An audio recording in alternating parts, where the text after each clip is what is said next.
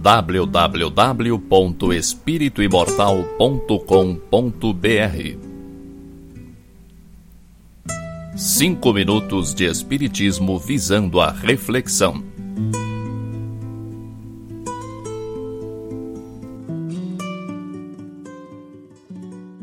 Você tem hábitos que sabe que não lhe servem mais? Você tem algum vício ou defeito que lhe incomoda muito? Defeitos todos nós temos, alguns mais visíveis, outros um tanto camuflados, a ponto de nós mesmos não os percebermos. Sem falsa modéstia, já é uma grande coisa termos o propósito firme de nos melhorarmos, vivermos tentando nos reformar. Mas sabemos que isso não basta. Não dizem que de boas intenções o inferno está cheio? Pois é. A intenção é importante como um começo, como um dos primeiros passos, mas ela deve ser seguida de ação. E por mais que isso seja impopular, essa ação é urgente. Não podemos adiar indefinidamente. Temos que ter o máximo respeito com o funcionamento dos mecanismos da nossa mente. Nossa mente consciente é a parte racional, que percebe a informação, capta a informação, analisa a informação e julga a informação. Nossa mente subconsciente não é assim tão criteriosa. Na verdade, ela apenas cumpre ordens. Tudo o que ela capta, ela toma como verdade e armazena. E trata de colocar em prática. Em nosso íntimo, somos governados por ela. O fato é que nossos hábitos estão fatalmente ligados à nossa mente subconsciente. Daí a dificuldade de se abandonar um vício, por exemplo. Você certamente conhece algum fumante que queira parar de fumar e não consegue. Através de sua mente consciente, ele sabe que o vício é prejudicial e acredita em todos os argumentos usados em desfavor do vício. Mas sua crença na dependência, o reconhecimento de sua fraqueza perante o vício, está tão fortemente arraigado em sua mente subconsciente que ele não se permite buscar suas forças internas para vencer a dependência física e química. Do mesmo modo acontece em relação aos nossos defeitos, nossas falhas de caráter. Em algum momento você percebe que essas características não combinam com você, com o que você quer e acredita, e então quer livrar-se delas. É fácil? Claro que não.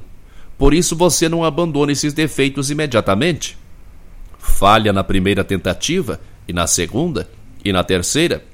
O problema é que isso também pode se tornar um hábito o hábito de tentar abandonar um mau hábito. Com o tempo e as tentativas frustradas, sua mente subconsciente passa a acreditar que essas tentativas de abandono do mau hábito são uma espécie de complemento do mau hábito, fazem parte do mau hábito, e você se acostuma a tentar e fracassar o fracasso se torna aceito.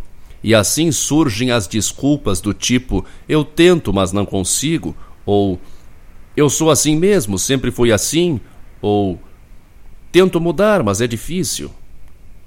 Você alguma vez se perguntou por que faz sempre as mesmas coisas erradas, mesmo que já tenha se proposto a parar com isso?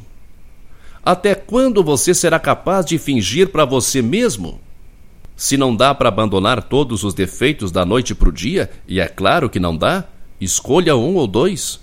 Escolha um de cada vez, escolha o pior deles, o que mais o incomoda, e concentre sua atenção e sua força sobre ele. Cada vez que você falha, você fica mais insatisfeito consigo mesmo. E acostuma-se com isso. Finge que isso é normal. Por que você faz isso? Por que se diz respeito com você? Se você determinou uma mudança em seus hábitos, em seu comportamento, você deve cumprir. Não perca a credibilidade perante você mesmo. Lembre-se a todo momento que você é a pessoa mais importante do mundo para você. Egoísmo? Pelo contrário, você é o parâmetro do seu comportamento e das suas atitudes para com os outros. Você deve amar o próximo como a você mesmo, não é? Você deve amar muito ao próximo, então deve antes amar muito a você. E como é que você vai se amar se nem ao menos se respeita? Respeite-se.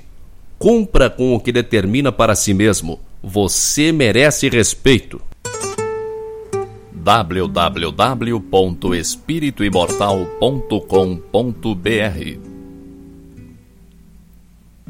Cinco minutos de Espiritismo visando a reflexão.